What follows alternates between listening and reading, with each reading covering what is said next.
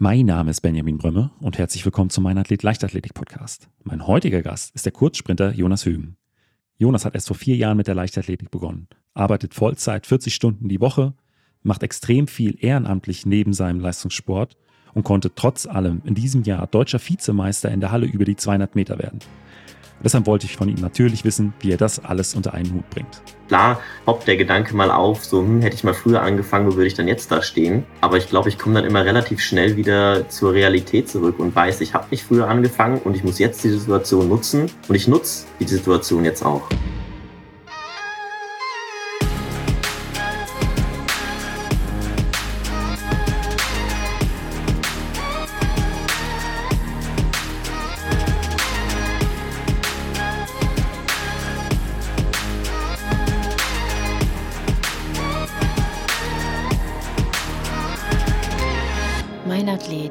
Leichtathletik-Podcast aus Frankfurt am Main.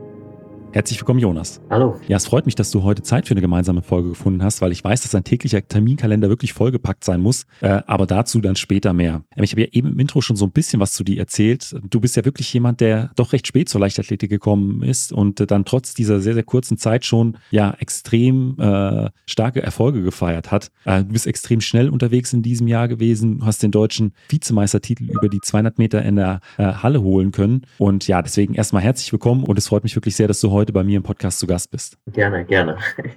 Aber wann und wie bist du eigentlich zur Leichtathletik gekommen? Weil es war ja bei dir nicht schon bereits mit sechs oder sieben Jahren, sondern du warst ja schon deutlich älter. Nee, das, das, das auf keinen Fall. Ähm, ich sage immer, ich habe es äh, andersrum gemacht, als es üblich ist. Also ich habe quasi erst meinen Trainerschein gemacht äh, und dann äh, komme ich vielleicht näher später im Detail dazu, bin ich äh, irgendwie gedrängt worden, meinen ersten Wettkampf zu laufen und dann ist das Ganze so ins äh, Rollen gekommen. Also grundlegend ist es so, ich habe ehrenamtlich äh, da kommt bestimmt auch später noch was dazu, ganz viel äh, Kinder- und Jugendarbeit gemacht, sei es äh, kirchliche, außerkirchliche. Ich war Vorstand in verschiedenen Jugendverbänden und da ist dann eine Freundin mal, die irgendwie, die ich aus den Augen verloren hatte, wieder in das Dorf zurückgekommen und hatte gesagt, du, wollen wir nicht mal beim Leichtathletikverein hier vorbeigucken und mal gucken, was da so geht. Und dann bin ich da vorbeigegangen. Mir hat das super Spaß gemacht, mit den Kindern da ein bisschen Leichtathletik zu betreiben. Natürlich zu dem Zeitpunkt stand äh, die Kinderleichtathletik, also eher der Spaß natürlich im Vordergrund. Und das hat mir irgendwie so gut gefallen, ähm, dass ich dann mich allgemein engagiert habe, in meinen anderen Jugendgruppen den Sport mit einzuführen, teilweise über ein Sportspieleturnier habe ich dann ins Leben gerufen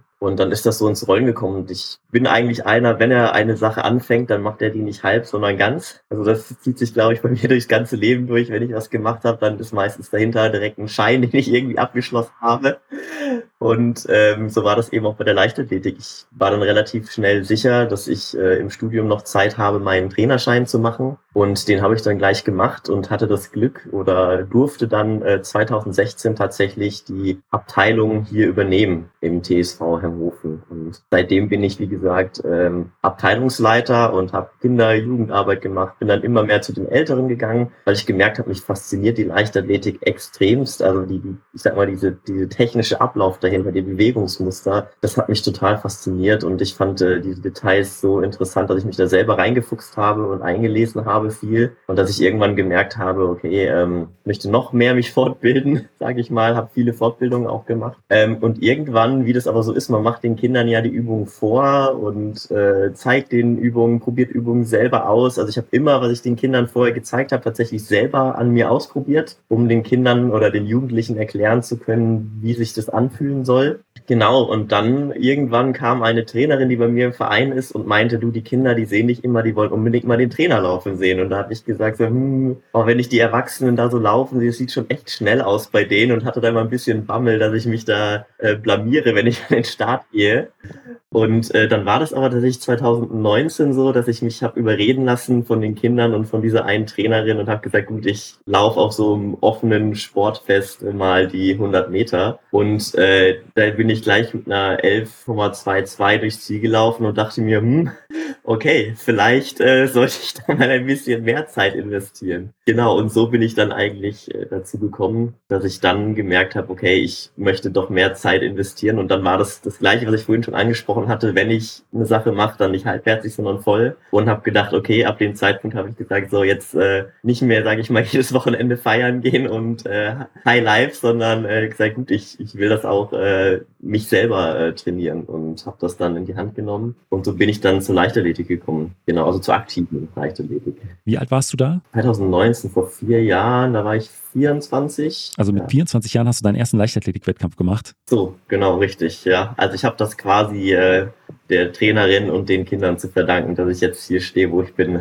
Aber hast du dann, äh, ich sag mal, bis äh, zum Alter von 24 Jahren äh, andere Sportarten betrieben? Weil eine 1122 aus der kalten Hose, äh, das, das kann ich mir fast gar nicht vorstellen. Also das, äh, eine 1122 läuft man ja nicht einfach so. Das ist ja ähm, selbst für viele äh, Leichtathleten, die einige Jahre oder viele Jahre trainieren, eine Zeit, die nur schwer zu erreichen ist. Also tatsächlich habe ich nicht sehr viel gemacht. Also ich habe von, ich glaube, acht bis 18 Jahren habe ich Westernreiten gemacht tatsächlich.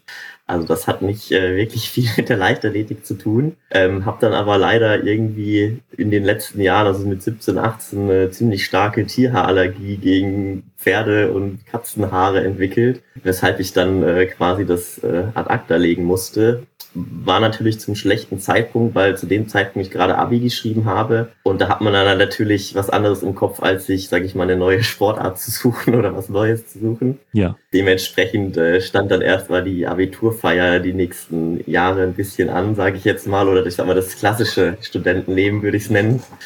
Aber ich war natürlich immer schon irgendwie bewegungsfreudig, sage ich mal. Hab dann mal bei meinem Bruder im Handballverein vorbeigeschaut, habe aber schnell gemerkt, dass ich irgendwie jede dritte Woche verletzt nach Hause gehe, weil ich irgendwie so filigran war, nicht so standhaft war. Und ansonsten habe ich tatsächlich, ich glaube, ein, zwei Jahre, bevor ich diesen ersten Wettkampf hatte, auch ein bisschen mit einem Freund, der viel geschwommen ist, angefangen, ein bisschen Schwimmtraining zu machen. Aber dann kam tatsächlich, glaube ich, eigentlich dieses Training, was ich vorhin erwähnt hatte, dass ich alles, was ich den Jugendlichen und Kindern beibringe, selber an mir probiert habe, weil ich eben wissen wollte, wie sich das anfühlt oder wie sich die Bewegungsmuster, sage ich mal, entwickeln. Und ich denke, dass ich da sehr, sehr viel technische Sachen mir selber quasi unterbewusst oder nebenbei angeeignet habe. Und das natürlich in Kombination mit dem ähm, Einführungskrafttraining mit dem äh, mit einem Freund von mir, glaube ich, das hat mir dann, ähm, denke ich, gut geholfen. Also wenn man jetzt zum Beispiel die Bilder auch noch vergleicht von früher, da war ich ja noch ein Hämpfling und trotzdem nicht so langsam. Von daher denke ich, dass ich äh, da relativ viel äh, technisch äh, mitgenommen habe. Und man muss auch zugeben, dass ich, glaube ich, im Sprungbereich nie besonders schlecht war. Also vielleicht spielt da auch ein bisschen die Genetik natürlich mit rein.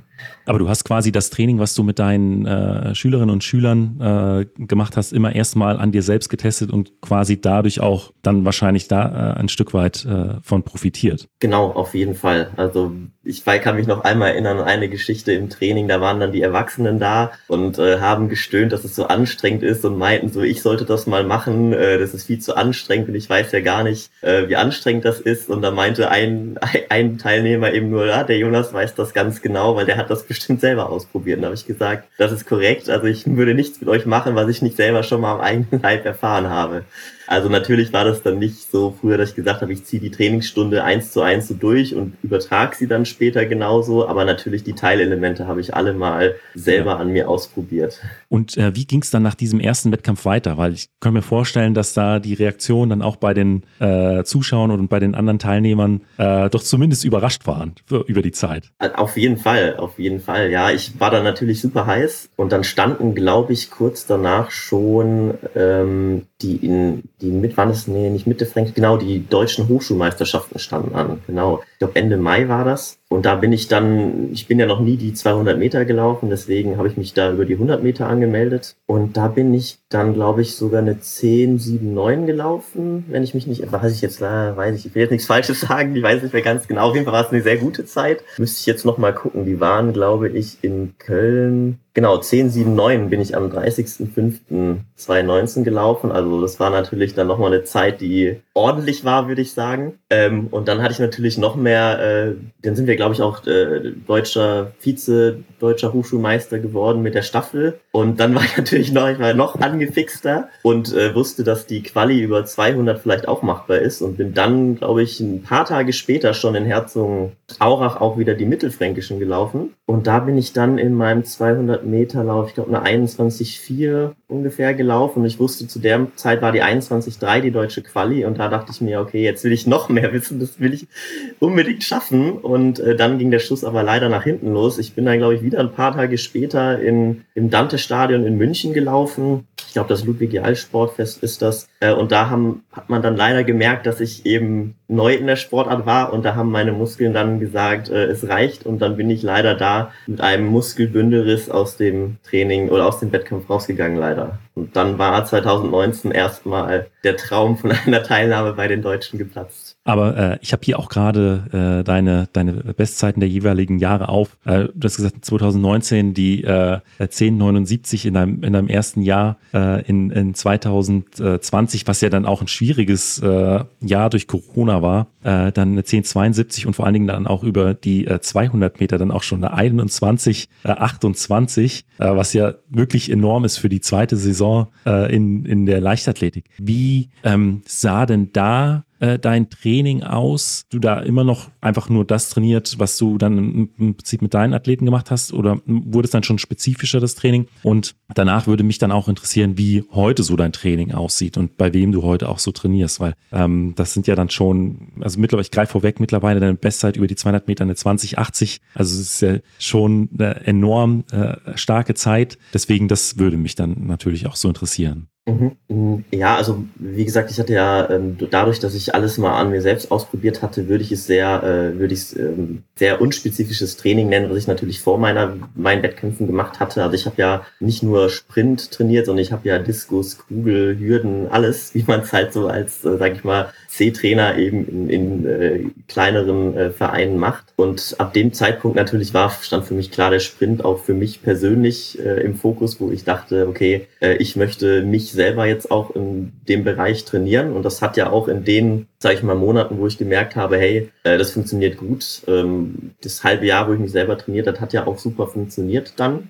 Also man ist ja, wie gesagt, von der ersten 100 Meter Zeit zu der nächsten in Köln war ja auch ein deutlicher Sprung. Das heißt, äh, ich konnte gut guten Gewissens sagen, dass das, was ich mache, vielleicht nicht ganz falsch ist. Und dann natürlich kam, wie gesagt, leider der, der Muskelbündelriss dazwischen und dann war erstmal, äh, sage ich mal, Ruhe angesagt. Und da hatte ich dann nochmal viel Zeit über, sag ich mal, Trainingskonzepte. Da ging es jetzt auch wirklich im Detail drum, wie baue ich ein, äh, also mit äh, Wettkampf Saison auf. Also ich bin ja da erstmal reingegangen mhm. mit dem Motto so, ich habe ich hab mich von Trainingseinheit zu Trainingseinheit, ähm, sage ich mal, nur Gedanken gemacht, gehangelt. Und da fing es dann an, wo ich mir Gedanken drüber gemacht habe, wie sieht denn überhaupt so eine Jahressaison aus? Also da hatte ich natürlich Zeit, ich konnte ja aktiv nichts machen. Ähm, und da habe ich mir dann eben Gedanken äh, gemacht. Dann ist aber relativ bald tatsächlich schon ähm, der LAC-Quelle führt auf mich zugekommen. Also mein ähm, Sprinttrainer, also mein jetziger und damaliger Sprinttrainer ist auf mich zugekommen. Der hatte mich bei den mittelfränkischen Herzogenaurach gesehen, wo ich meinen ersten 200 Meter Lauf hatte und hatte mich mal angesprochen, ob ich nicht äh, zu ihm kommen möchte. Und dann ging das die ersten Monate so Hand in Hand, dass ich noch viel selber auch gemacht habe, bis ich dann eben 2020 endgültig zum LAC Quelle Fürth gewechselt bin. Was dann natürlich blöd war, du hattest es angesprochen, dass halt dann leider Corona dazwischen kam. Und da war dann natürlich sehr viel äh, Improvisation äh, meinerseits auch gefragt, wie man, weiß ich nicht, Tempoläufe gestaltet, Technikläufe, wie auch immer. Und da muss ich sagen, hat mir, glaube ich, mein eigenes Wissen oder mein eigenes Interesse, dass ich mich sehr viel damit im Vorhinein auseinandergesetzt hatte, sehr viel geholfen, weil ich, sage ich mal, mir selbst helfen konnte und äh, in Anführungsstrichen sage ich wusste, was ich machen muss oder kann, um weiter zu trainieren, als wenn ich jetzt sage, ich wäre ein äh, unerfahrener Sportler, der gar keinen Trainerschein hat, sage ich mal. Also ich glaube, da hätte ich mich dann schwer getan. Genau, und dann bin ich äh, zwei Jahre mit dem LAC Quelle Fürth gegangen, mit meinem ähm, Trainer da. Da hat sich in der Hinsicht natürlich dann verändert, dass definitiv der Sport dann eher im Fokus stand und meine Trainertätigkeit in den Hintergrund gerückt ist. Um, und ich mich dann quasi äh, auf den Trainer, sage ich mal, eingelassen habe und ich da mit ihm dann diese zwei Jahre Hand in Hand gegangen bin, bis ich dann eben jetzt äh, in diesem Jahr zum äh, zur LG Stadtwerke München gewechselt bin. Wie und äh, du bist, hast gesagt, du bist heute auch noch immer noch bei deinem Trainer. Wie, wie heißt dein Trainer? Äh, Helmut Vetter. Also ich glaube, ähm, in Bayern kennt ihn jeder, glaube ich. Ist eine, ich würde mal eine alte Ikone sagen.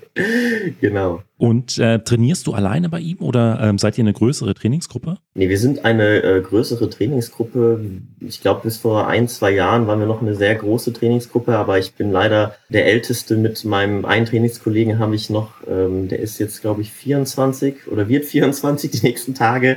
Ähm, aber ich bin dann doch mit Abstand mit meinen 29 Jahren der Älteste da. Ähm, aber ansonsten war das eher, sage ich mal, eine Jugendtrainingsgruppe von, ich sag mal, U18 bis U23 so in dem Bereich. Ja, und wie sieht denn mittlerweile so dein, äh, sein, dein Trainingspensum aus? Also äh, wie viele äh, Trainingseinheiten äh, machst du in der Woche? Jetzt vielleicht nicht so im Grundlagenbereich, sondern wenn es so langsam auf die äh, Saison äh, zugeht und dann doch etwas spezifischer wird. Mhm.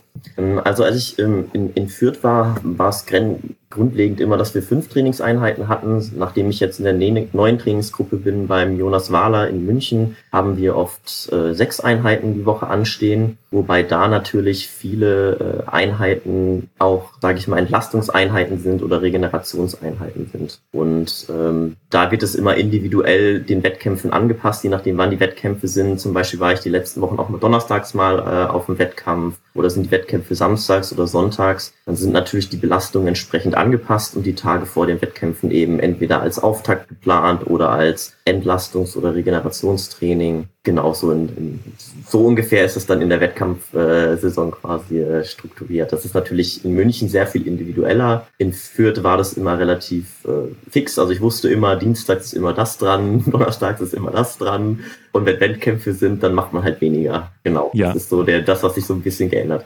Und du hast auch gesagt am Anfang, äh, dass du früher nicht ganz so kräftig warst, wenn du dir die ersten äh, äh, Läufe oder die ersten Fotos von deinen ersten Läufen anschaust. Ähm, ist dann also so das Thema Krafttraining heute auch äh, ein zentrales bei euch oder äh, nur ein, einfach ein Teilbereich wie Sprint, Technik und, und andere Sachen? Nein, also Krafttraining hat schon einen, einen, einen festen Bestandteil im Training natürlich. Es geht hier natürlich dann äh, ähm, nicht, sage ich jetzt mal, um eine Hypertrophie, also um irgendwie einen Muskelzuwachs, sondern es geht viel darum, dass wir eben Menschen stärker, also eine Kraft, also Muskelkraft entwickeln, die man natürlich beim Sprint braucht, sei es jetzt äh, nicht nur vorwärts zu kommen, sondern ich sage mal auch die Kräfte, die natürlich auf den Körper wirken, wenn man einen Schritt setzt. Das sind ja teilweise mehrere Tonnen, die auf, sag ich mal, die Gelenke wirken. Die muss man natürlich auch irgendwie bändigen können, ähm, dass man quasi eine stabile Hüfte hat, äh, nicht zu viel amortisiert, also nachgibt in den Gelenken. Das sind natürlich alles Sachen, wo man natürlich Kraft braucht, die man auch einfach stehen muss. Und da ist natürlich das Krafttraining äh, ein ganz wichtiges äh, Element. Was äh, sind da so ähm, in Trainingsinhalte, die äh, im Krafttraining dann doch häufiger vorkommen? Ähm, also wir haben, ähm, es gibt quasi, wir haben so Maximalkraftübungen. Da würde ich jetzt zum Beispiel äh, klassische Kniebeugen, rumänisches Kreuzheben dazu zählen. Dann gibt es aber natürlich auch Schnellkraftübungen, wie zum Beispiel das Anreißen, Umsetzen in dem Bereich. Und da spielt man natürlich sehr viel die Saison über mit den Wiederholungszahlen und den Gewichten. Also das heißt, es ist jetzt allgemeine Vorbereitungsphase, wo man vielleicht doch eher ein bisschen mehr Wiederholungen macht und viel auf die Technik achtet, hin zu, äh, sage ich mal, ähm, zu Maximalkraft. Ähm, Maximalkraft kann man auch mit Schnellkraftübungen machen. Das heißt zum Beispiel, ich nehme das Gewicht, das ich ein, zweimal umsetzen kann, mache das dann, wiederhole das ein paar Mal mit viel Pause dazwischen zu den schnell, sag ich mal, zur Schnellkraftförderung, wo man dann wirklich mit dem Gewicht vor den Wettkämpfen gerade wieder runtergeht und dann sage ich mal, äh, weiß nicht, drei, viermal das Gewicht hebt ähm, mit, ich weiß nicht, so 70 Prozent des maximalen Gewichts, um dann eben zwar, sage ich mal, den Muskel wieder anzutriggern, ähm, also zu pieken, sage ich mal, aber natürlich ja. nicht zu belasten, weil man muss natürlich dann die Leistung auf der Bahn bringen und nicht im Kraftraum. Ähm, du hast jetzt so sechs Trainingseinheiten die Woche angesprochen. Also im Prinzip, wahrscheinlich der Sonntag wird frei sein. In der Regel, wenn keine Wettkämpfe anstehen. Mhm. Ähm, du bist aber ja kein äh, Vollprofi. Also du, ähm, das weiß ich, du arbeitest neben dem Leistungssport, ich glaube, 40 Stunden die Woche äh, ungefähr. Und bist auch wohl noch zum Teil als Trainer oder ehrenamtlich äh, tätig. Ähm, ist, sind da meine Infos, die ich im Vorfeld der Sendung bekommen habe, richtig oder passt da irgendwas nicht ganz? Nee, das, äh, das, das stimmt tatsächlich. Also äh, ich glaube, das Schwierige, ich hatte es ja am Anfang angesprochen, ich habe wirklich sehr, sehr, sehr viel Ehrenamt nebenbei gemacht vorher. Da musste ich mir selbst eingestehen, äh, da hat mir Corona, glaube ich, auch geholfen, ähm, dass das nicht machbar ist, neben dem Leistungssport und einer Vollzeitstelle. Ähm, deshalb habe ich entschlossen, ganz viele Ehrenämter, ähm, diese, gerade diese leider diese Jugendarbeits-Ehrenämter abzugeben. Also ich habe, glaube ich, 2021 habe ich so gut wie alles abgegeben. Aber jetzt bin ich tatsächlich noch ähm, Trainer bei mir im Verein, nach wie vor Abteilungsleiter, richte dort auch unsere Bahneröffnung jedes Jahr aus, bin da auch noch wieder Abteilungsleiter und Trainer, bin jetzt aber auch tatsächlich Landesstützpunkttrainer in Fürth noch, wo ich quasi die Sprint-Jugend ähm, bei mir im Training äh, gerade dienstags oder Sonnt äh, samstags bei mir habe äh, wo wir zum Beispiel Tempoläufe machen, auch teilweise Technikeinheiten. Und ansonsten habe ich letztens bei meinem jetzigen Arbeitgeber Siemens Healthineers äh, einen Sportkurs angeboten, einen Lauftechnikkurs zum Beispiel, weil mich Siemens darauf angesprochen hatte, äh, wo ich gesagt habe, gut, das kann ich machen, aber mehr als viermal schaffe ich nicht, sonst wird mir das zu viel. Ähm, und habe da viermal die Woche? Bitte? Viermal die Woche? Nee, nee, viermal, also vier Wochen lang, also okay. einmal die Woche, äh, fünf okay. Minuten, genau, also nicht viermal die Woche, das wäre nicht machbar. Ähm, genau, und habe dann gesagt, äh, dass ich das auf Spendenbasis äh, anbieten möchte und die Spenden gingen dann quasi an meinen Verein für die Kinder und Jugend, ähm, weil ich bin, wie gesagt, ich äh, stehe sehr stark hinter der Kinder- und Jugendarbeit und versuche die natürlich auch so gut es geht zu fördern. Und wenn ich äh, dafür einstehen kann und äh, selbst die fördern kann, dann mache ich das natürlich äh, gerne. Und ansonsten nicht ganz 40 Stunden, also ich habe tatsächlich einen 35-Stunden-Vertrag, äh, aber ich sag mal, das läuft quasi auf eine 40-Stunden-Woche hinaus. Also ich denke, jeder kennt das, dass man dann doch äh, irgendwie immer länger im Büro sitzt oder gerade mein Job ist, ähm, sage ich mal, phasenweise sehr äh, zeitaufwendig und dann gibt's halt eben äh, zwei, drei Wochen, wo ich mal ganz viele Überstunden mache und dann gibt's aber auch wieder Wochen, wo ich sage, okay, jetzt kann ich mal wieder ein bisschen weniger arbeiten oder nehme mir mal einen Tag in der Woche frei. Also die Infos, die du bekommen hast, sind schon, denke ich, sehr korrekt.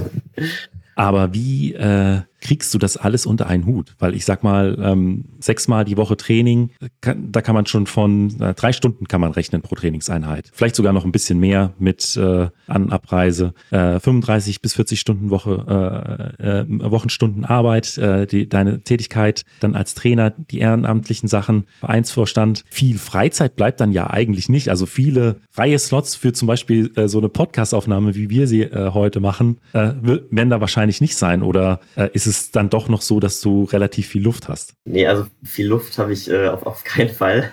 Also ich sage immer, ähm, ich war auch überrascht, dass es mit uns so schnell spontan funktioniert hat. Das ist normalerweise manchmal schwierig bei mir.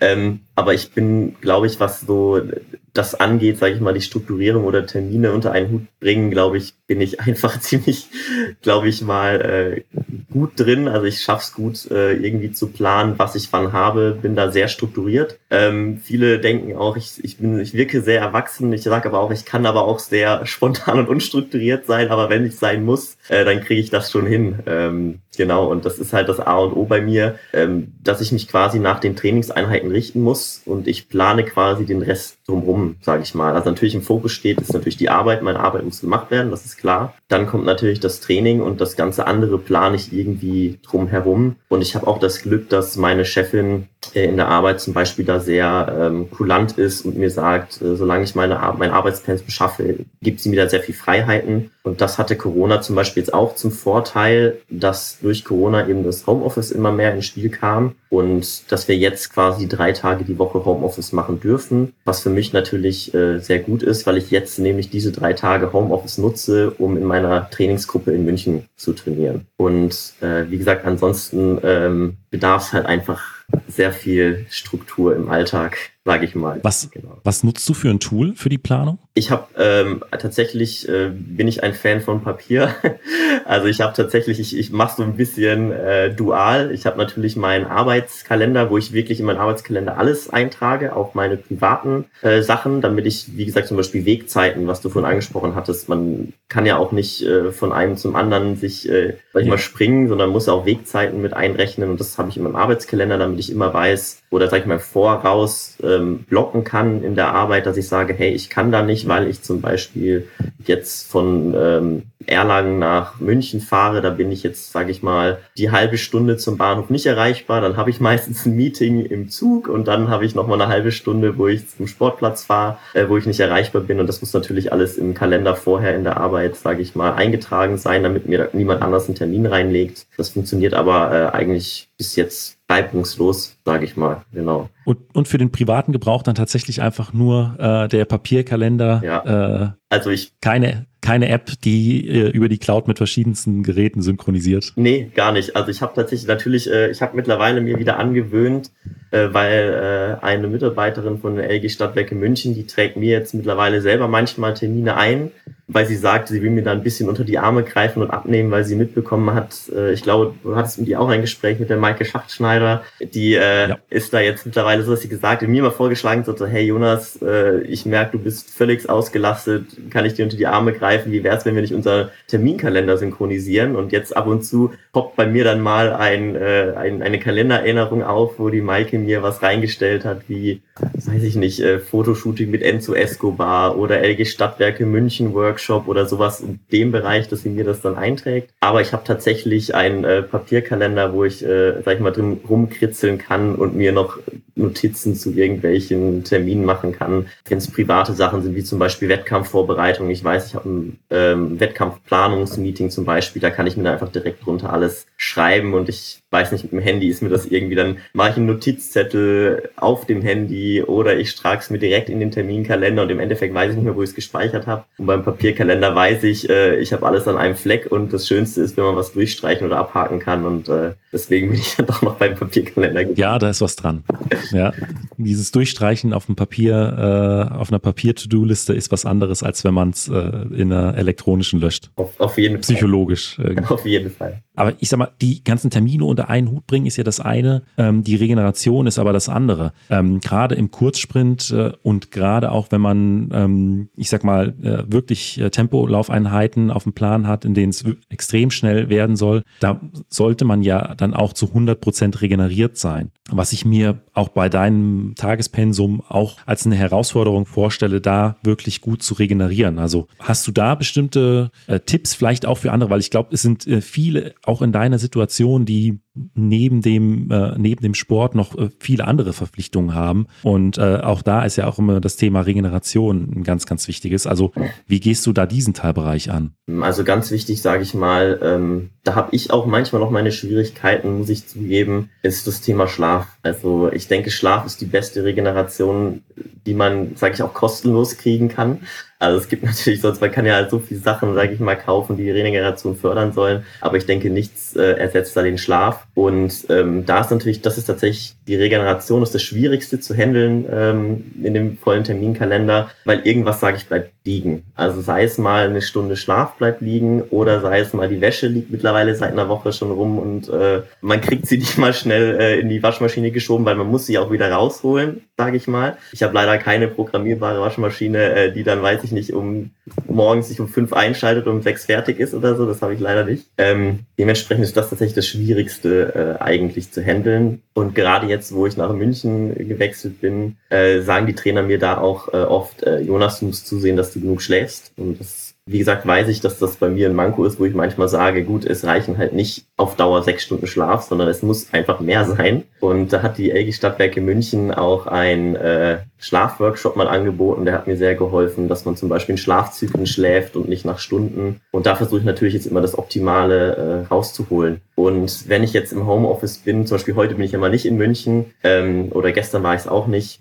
dass ich mir dann tatsächlich einfach an so ein Mitternachts, äh, Mitternachts sag ich schon, Mittags äh, Schläfchen gönne, so 20 Minuten Schlüsselschlaf, wie man es nennt. Genau. Und ansonsten versuche ich natürlich ähm, regenerativ das in den Alltag einzubauen. Also zum Beispiel ist bei mir ganz schlimm Sitzen. Also ich habe leider einen Bürojob und ich finde Sitzen ist äh, nach harten Trainingseinheiten Gift. Äh, also ich kann mich danach, äh, ich, ich stehe dann vom Sessel auf wie so ein alter Opa, sage ich immer. Und da hilft mir gerade zum Beispiel, deswegen gehe ich gerne ins Büro, weil wir haben da Tische, die man natürlich äh, hochfahren kann und als Stehtisch benutzen kann. Und das sind halt so Sachen, sage ich mal, die ich im Alltag dann integriere oder wenn ich Zeit habe, mich mal auszurollen auf der Black Roll oder ähm, wenn ich mal hier lokal vor Ort in, trainiere, gehe ich manchmal nach Forchheim auf die Bahn und da ist direkt ein Fluss nebenan. Da mache ich dann quasi mein Eisbad direkt danach im Fluss. Oder ich habe ganz viele äh, Kühlakkus mir mal gekauft und improvisiere mein Eisbad hier in der Badewanne zu Hause manchmal.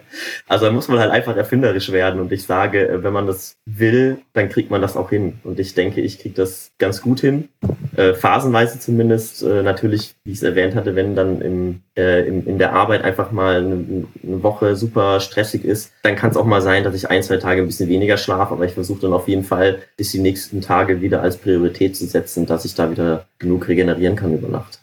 Du hast gesagt, wenn man das, wenn man das will, äh, dann kriegt man das auch immer äh, äh, hin. Das ist ja auch ein bestimmtes Mindset äh, von dir, was da, äh, was dahinter steckt. Warst du äh, da schon immer so, dass du, ähm, du hast ja am Anfang schon angesprochen, äh, wenn du eine Sache angepackt hast, äh, dann auch zu 100 Prozent. Ähm, woher kommt das? Also ähm, hat sich das bei dir in der Kindheit entwickelt oder äh, war das einfach schon immer so eine, eine Einstellung oder ein Teil von dir? Ich, ich, ich glaube teils, teils. Also ich glaube, dass das meine Eltern, äh, also dank an meine Eltern viel in, mit der Erziehung zu tun hatte auch.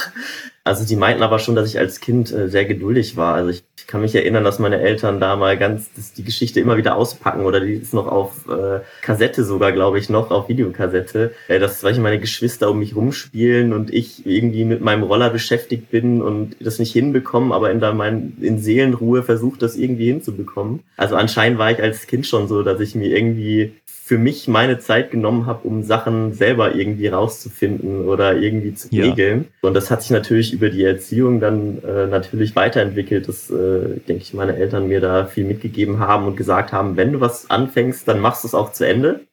Also den Spruch habe ich, glaube ich, auch als Kind äh, viel gehört. Aber ich glaube tatsächlich auch, dass ich einfach viel selbst, gerade durch diese Kinder- und Jugendarbeit, da einfach, sage ich mal, mir selbst das angeeignet habe. Weil ich, wenn ich, sage ich mal, Interesse an etwas habe, mich da auch äh, die Fähigkeit habe, sehr stark reinzusteigern oder mich darauf zu konzentrieren und auch gewillt bin, da dann, sage ich mal, Zeit zu investieren. Und ich finde, so Sachen, die man anfängt und nur halbherzig macht, ist für mich irgendwie, sag ich mal, Zeitverschwendung. Und es ist doch schade drum, wenn man einmal was anfängt, äh, warum man das dann nicht zu Ende macht. Also ich denke, das hat äh, von allem ein bisschen was. Sei es, äh, hatte ich schon als Kind zu, wurde mir äh, so erzogen zu, ist mein eigener Mindset, weil ich denke gerade, finde, dass viele in der heutigen Zeit irgendwie nicht mehr kein, kein Durchhaltevermögen mehr haben. Das sehe ich ja immer mehr, gerade auch ich jetzt bei der Kinder- und Jugendarbeit, dass viele Kinder einfach sagen, oh, kann ich nicht, mache ich nicht. Und dann denke ich mir so, ähm, warum nicht? Versuch's doch. Ich finde, wenn man schon der erste Ansatz, wenn man sagt, äh, schaffe ich nicht, dann hat man schon verloren. Und das ist so meine Einstellung, wo ich sage, probier's doch. Und wenn es danach nicht geklappt hat, hast du es aber probiert. Und so bin ich, ja. denke ich, dass ich dann halt eben sage, ich mache das jetzt. Und meistens hat es mir bis jetzt geklappt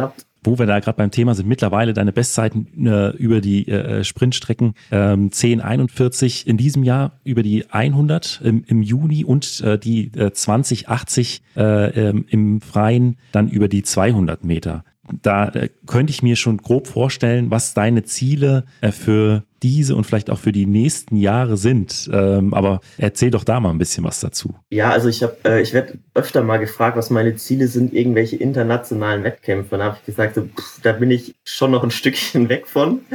Ähm, und diese Ziele habe ich auch nie. Also ich möchte mir gerne Ziele setzen, die zwar ambitioniert sind, aber ich sag mal erreichbar sind, also realistisch sind. Ähm, und von daher, also ich bin einfach ja so spät zur Leichtathletik gekommen, ich habe ja gar nicht damit gerechnet. Es war ja nicht geplant, dass ich jetzt so schnell laufe oder hier stehe, wo ich bin, sage ich mal. Dementsprechend habe ich mir tatsächlich immer Zeitziele genommen. Also ich weiß, äh, was ich in der letzten Saison geleistet habe. Ich weiß, was ich jetzt im Winter geleistet habe in der Hallensaison. Und ich weiß, äh, was dann theoretisch im Sommer auf den gleichen Strecken draußen möglich wäre. Ja. Und da habe ich mir natürlich so, ich liebäugel natürlich schon mit einer 10-Dreier-Zeit, also sei es jetzt 10-3-9, liebäugel ich natürlich schon. Ich denke, da bin ich ja schon sehr nah dran mit meinen 10-4-1. Äh, wenn ich da vielleicht mal einen guten, guten Start erwische und nicht so eine Schlaftablette am Anfang bin, dann ist das, glaube ich, denke ich, auch machbar. Ähm, klar, über die 200, da bin ich momentan noch ein bisschen äh, unzufrieden. Ich hoffe, da, da, da macht's noch Klick und der Groschen oder der Groschen fällt. Äh, da hoffe ich schon auch noch, dass eine Bestzeit rausgeht in, so sag ich mal, in die 10, äh, die 20, eine 20-6er Zeit wäre schon schön, ja. Aber da ist bei mir leider immer viel der, der Kopf dabei. Also ich glaube, ich muss da noch bis, bis äh, Ende der Saison an meinem Kopf arbeiten, dass, dass der nicht so verkrampft ist, sondern dass ich einfach wieder das äh, Laufgefühl, sage ich mal, habe, Spaß daran habe und nicht zu verkrampft versuche, den Bestzeiten hinterher zu jagen. Bei den 100 Metern würdest du sagen, ist so der äh, Startbereich noch das, äh, in dem du äh, das größte Potenzial für dich siehst, um dich weiterzuentwickeln? Ich, ich denke schon, ja. Also ähm, ich glaube, mein größtes Manko ist allgemein die Reaktionszeit. Also es ist, äh, wenn man die immer sieht, glaube ich, da ähm, packe ich mir selber manchmal in den Kopf. Es ist auch schon besser geworden. Ähm, aber ich glaube schon, dass beim Start gerade irgendwie da, sage ich mal, das sind mittler, mittlerweile geht's entwickelt sich immer mehr zum Besseren. Aber früher war das so ein, Glücksfall, ob mal ein guter dabei war oder nicht, sage ich mal. Ähm, und dementsprechend bereitet bei 100 Metern ja gerade auch der Start bereitet ja auch dann, sage ich mal, die fliegende Sprintphase vor. Und wenn natürlich die ja. passt, dann ist es schwierig, äh, hinten raus auch noch schnell zu laufen. Entweder ich stehe zu früh auf, beschleunige nicht richtig durch und dann bin ich schon nach 70 Metern platt und kann das ja gar nicht mehr aufholen über 100 Metern. Oder ich beschleunige zwar gut, aber komme nicht in eine aufrechte Position. Dann ist natürlich auch das Schwierige. Und äh, da, glaube ich, gibt es bei mir noch ein paar äh, Punkte, die ich äh, auf jeden Fall noch äh, verbessern kann und muss. Und dann natürlich, was ich vorhin schon angesprochen hatte, auch über 100 Metern, dass man halt vom Kopf her, dass ich da einfach nicht so verkrampft sein darf, sondern wenn ich mal, sage ich mal, Spaß am Wettkampf, ich merke, wenn ich Spaß am Wettkampf habe, dann fallen die Bestzeiten bei mir meistens. Also wenn ich da ohne Erwartungen reingehe, dann werden es meistens die schnellsten Zeiten. Läufst du dann in den Rennen eher gegen die Konkurrenz oder gegen die Uhr? Also was ist das, das Reizvollere für dich? Äh, das Reizvollere ist es tatsächlich nicht gegen die Uhr oder gegen andere zu laufen, sondern gegen mich selbst zu laufen. Also ich glaube, da spielt wieder mein, ich mache äh, entweder mache ich es ganz oder gar nicht, ähm, sondern ich will, also ich gehe lieber auch aus dem Rennen raus, wo ich sage, die Zeit war okay, aber ich konnte Sachen umsetzen, die wir im Training, sage ich mal, bei mir versucht haben zu verbessern. Dann bin ja. ich natürlich zufriedener, als wenn ich jetzt sage, oh, es war eine super Zeit, ähm, aber ich weiß überhaupt nicht, was ich gemacht habe. Also es ist immer so ein bisschen äh, ein Spiel. Und ich will natürlich meine Bestzeit verbessern. Und dazu gehört natürlich auch die Erfahrung in den Wettkämpfen und damit auch die Umsetzung des Technikbildes, die man eben verbessern möchte, die man dann auch im Wettkampf umsetzen kann. Also das gehört vieles dazu. Von daher ist es, glaube ich, eher so ein, ich laufe gegen mich und, und die Uhr, würde ich sagen. Dann, äh, ich, ich gucke mir natürlich auch immer so die Ergebnislisten an und äh, die verschiedenen Disziplinen, wo du am Start warst. Und ich war früher ja selbst 100 und 200 Meter Sprinter und bin ab und zu, beziehungsweise die letzte Saison, äh, auf die 400 Meter umgestiegen. Und ich weiß, dass du auch einmal, äh, zumindest äh, in einer äh, Wettkampfliste find, findet man, dass die 400 Meter gesprintet bist. Und äh, gerade auch, wenn man eher von den kürzeren Strecken kommt, äh, ist so eine Runde dann doch was Besonderes. Ja, beziehungsweise waren das ja zwei Runden. Das in der Halle. Ähm, das ist eigentlich eine ganz, ganz witzige Geschichte. Es war eigentlich ein Aus Versehen, dass ich die 400 gelaufen bin. Also das war gar nicht so geplant.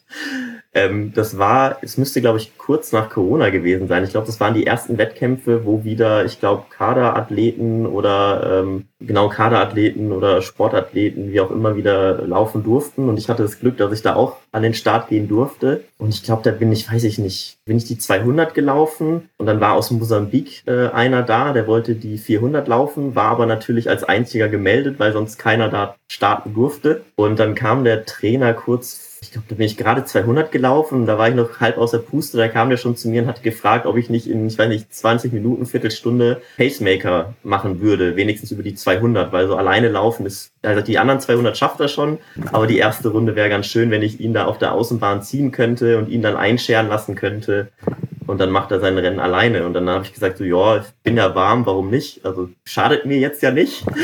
ähm, genau, und dann kam aber mein, mein Trainer äh, kurz vorm Start zu mir. Ich glaube, es war eine Minute vorm Start oder kam der Pfiff schon oder ich weiß es gar nicht. Und der meinte so, ja, nimm das doch als Tempolauftraining und lauf 300 Meter mit. und dann habe ich gesagt so, boah, da hat man da spontan jetzt nicht so die Lust drauf.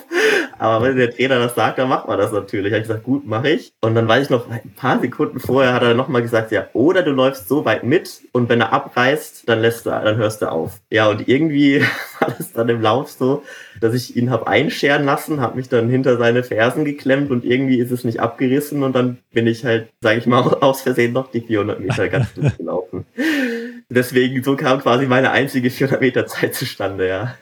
Ist aber auch äh, eine raffinierte Taktik von deinem Trainer gewesen, unmittelbar vor dem Start äh, erst dann nochmal die 300 Meter äh, vorzuschlagen und dann, äh, als es in den Block geht, äh, quasi reinzurufen, ach, wenn du willst, kannst du es auch ganz durchziehen. Äh, es sind ja keine Momente, in denen man als Athlet dann noch anfängt, so sowas zu hinterfragen. Also so würde es mir zumindest gehen. Da ist man angespannt und konzentriert und ich glaube, da würden die meisten dann, dann einfach äh, mitziehen. Aber wie ging es dir dann danach? Ja, äh, erstaunlich gut tatsächlich. Also ich glaube, mir ging es bei Tempoläufen im Training schon definitiv schlechter als nach dem 400-Meter-Lauf.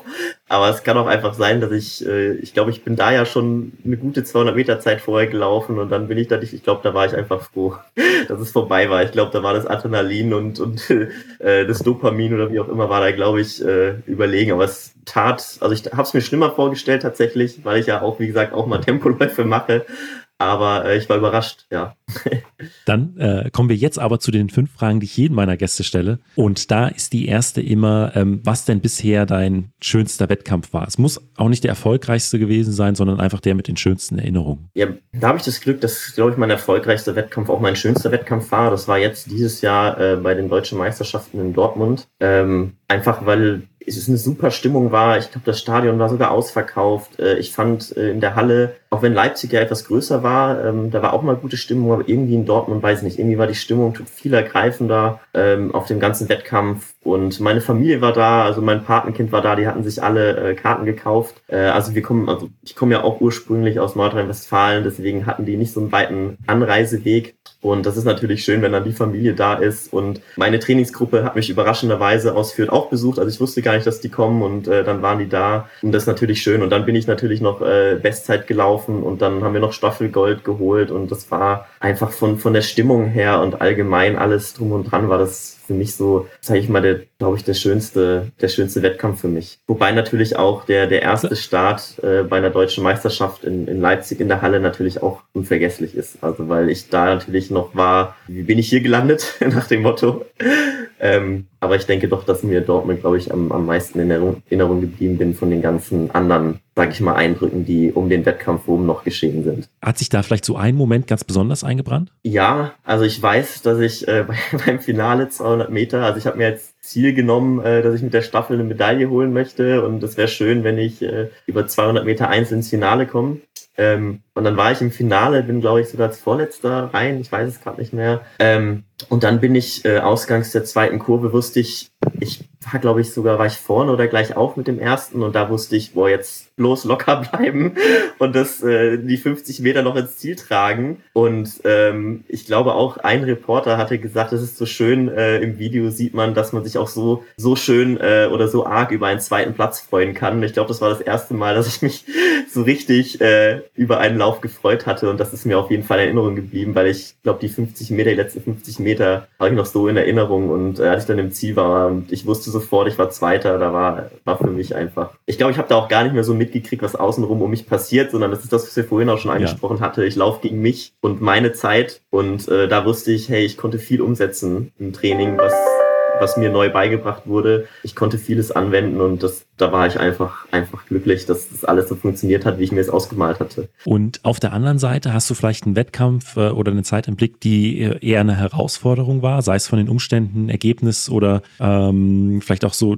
eine, eine Verletzungsgeschichte. Du hattest ja den Muskelbündelriss dann ja tatsächlich in der, in der ersten Saison. Ähm, gibt es da irgendetwas, was äh, dir da direkt in den Sinn kommt? Ja, da gibt es eigentlich so drei, die mir leider Erinnerung geblieben sind. Wie gesagt, einmal in München, wo ich den Muskelbündelriss hatte. Äh, es war natürlich äh, ein ordentlicher Dämpfer. Ich war dann, glaube ich, auch im November, also im Juni, Anfang Juni ist das passiert und ich bin ja erst Anfang November, da konnte ich erst wieder mit dem Joggen anfangen oder mit dem Bewegen anfangen. Es war natürlich sehr frustrierend, sehr blöd. Ähm, aber zu der Zeit hatte ich ja noch gar nicht so, sage ich mal, die Ambitionen, äh, wie ich jetzt hatte. Und ähm, einen Wettkampf gab es auch noch in Braunschweig. Das waren auch eine deutsche Meisterschaften, ich glaube vor zwei oder drei Jahren. Ähm, da meinte mein Trainer dann, ähm, so jetzt gehst du mal all in im Wettkampf, den Deutschen, jetzt willst du es mal richtig wissen und knall mal direkt von Anfang an aus dem Startblock und gib alles, was du kannst.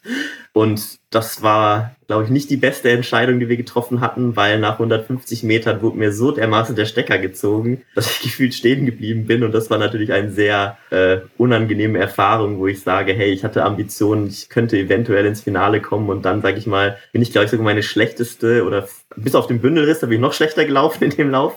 Aber ich sag mal, äh, unverletzt war das so meine schlechteste 200 Meter Zeit, die ich jemals gelaufen bin. Das war natürlich bei so einem Wettkampf ganz ärgerlich. Und dann gibt's auch noch einen Wettkampf, das war irgendwo auch ein etwas kleinerer Wettkampf, der war mir ein bisschen unangenehm. Wir standen nämlich zwei oder über zweieinhalb Stunden im Stau, sind zu spät gekommen, sind gerade angekommen, da waren die 100 Meter Vorläufe, ich war natürlich zu spät. Äh, und dann hat aber der Veranstalter entschieden, dass ich ja mit der schnellsten Zeit gemeldet war im Abstand, dass ich vielleicht doch ins Finale wenigstens laufen kann. Und da dachte ich mir so, oh, das ist ja super unangenehm, weil wegen mir jetzt extra einer rausfliegt im Finale. Und gut, ich war aber ja dankbar, dass ich laufen durfte. Und dann bin ich im Finale gelaufen und dann mache ich halt einen Fehlstart. Das war mir sehr, sehr, sehr unangenehm, weil ich quasi jemanden den Platz weggenommen habe und dann mache ich meinen jemals, also meinen einzigen Fehlstart bis jetzt an dem Tag.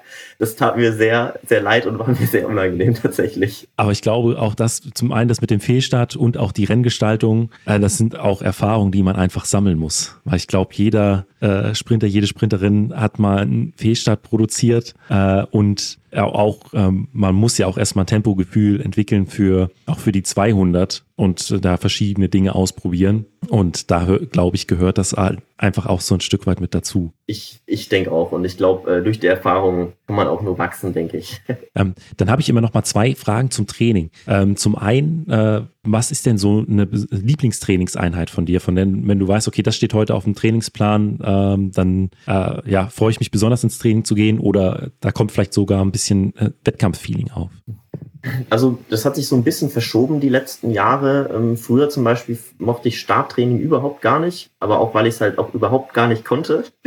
ähm, natürlich macht man das gerne, wo man vielleicht auch ein bisschen was äh, auf die Bahn bringt. Äh, mittlerweile finde ich äh, eigentlich Starts ganz, ganz cool. Äh, erstens, weil sie einfach kurz sind mit viel Pause. Das ist so das Training, was ich auch ganz gerne mag.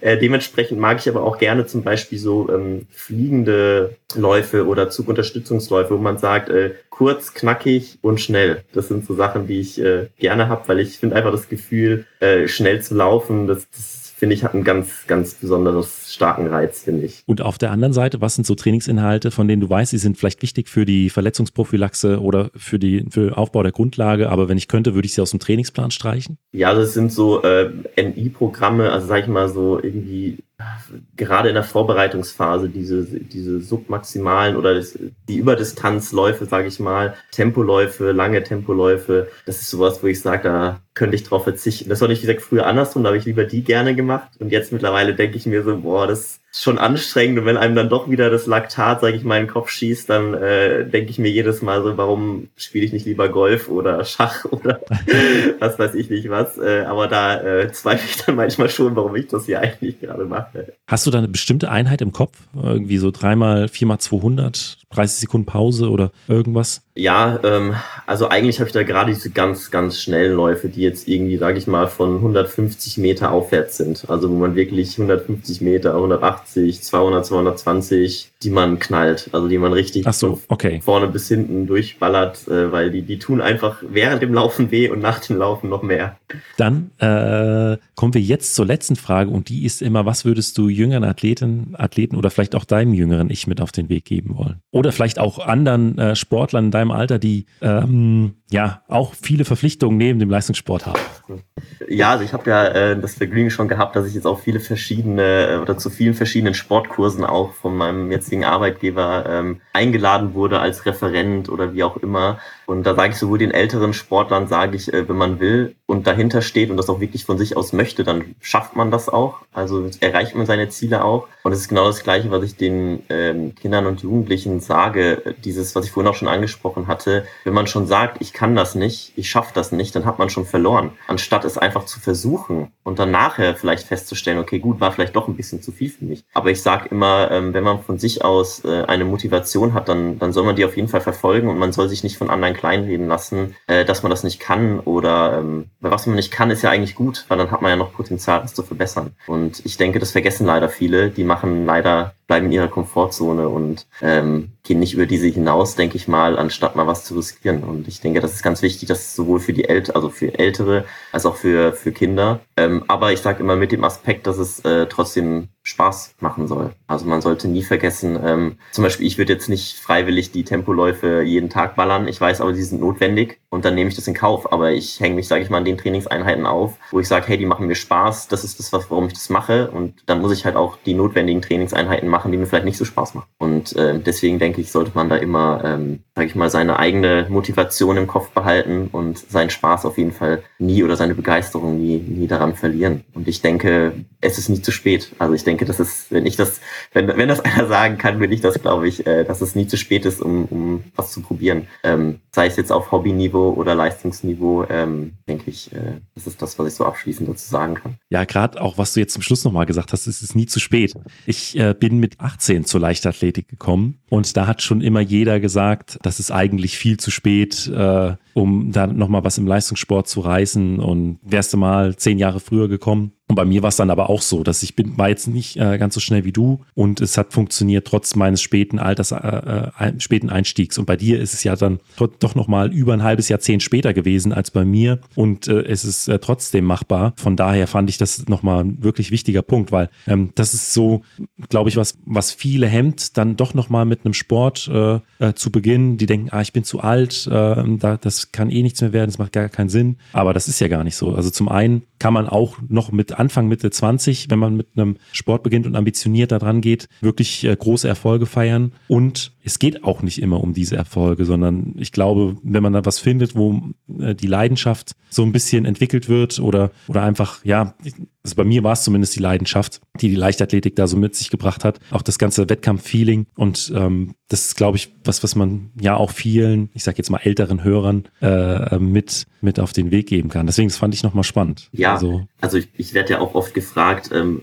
was wäre, wenn du früher angefangen hättest? Ähm, und da sage ich immer so, dass äh, da zitiere ich sogar meine Mutter immer gerne, die ähm, ich, ich natürlich habe ich mich gefragt, was wäre, wenn ich früher angefangen hätte. Ähm, aber sie sagt da auch immer, naja, hast du aber nicht und du kannst es nicht rückgängig machen. Ja. Und ich denke, das ist auch meine Einstellung, die ich, ähm, weshalb ich auch keine halben Sachen mache, sondern ich sage, ich habe halt nicht früher angefangen, aber jetzt habe ich die Chance, es zu machen. Und dann mache ja. ich das auch. Und warum, es hilft mir nicht zurückzublicken. Klar, poppt der Gedanke mal auf, so, hm, hätte ich mal früher angefangen, wo würde ich dann jetzt da stehen? Aber ich glaube, ich komme dann immer relativ schnell wieder zur Realität zurück und weiß, ich habe nicht früher angefangen und ich muss jetzt die Situation nutzen. Und ich nutze die Situation jetzt auch. Ja. Und ich denke, das ist ganz wichtig. In diesem Sinne, Jonas, vielen Dank für deine Zeit. Ich habe zu danken. Vielen Dank.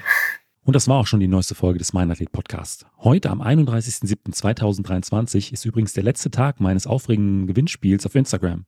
Verpasse nicht die Chance auf einen Ham Sale im Wert von knapp 4000 Euro und sichere dir damit das wohl innovativste Gerät zum Training deiner Beugermuskulatur, was es derzeit auf dem Markt gibt. Ist besonders wichtig für alle Sprinterinnen und Sprinter, die ihre Leistung noch verbessern möchten. Nur noch heute könnt ihr mitmachen und den Gewinnpreis euer eigen nennen. Nutzt also die Gunst der Stunde. Alle Infos findet ihr in den Shownotes des Podcasts.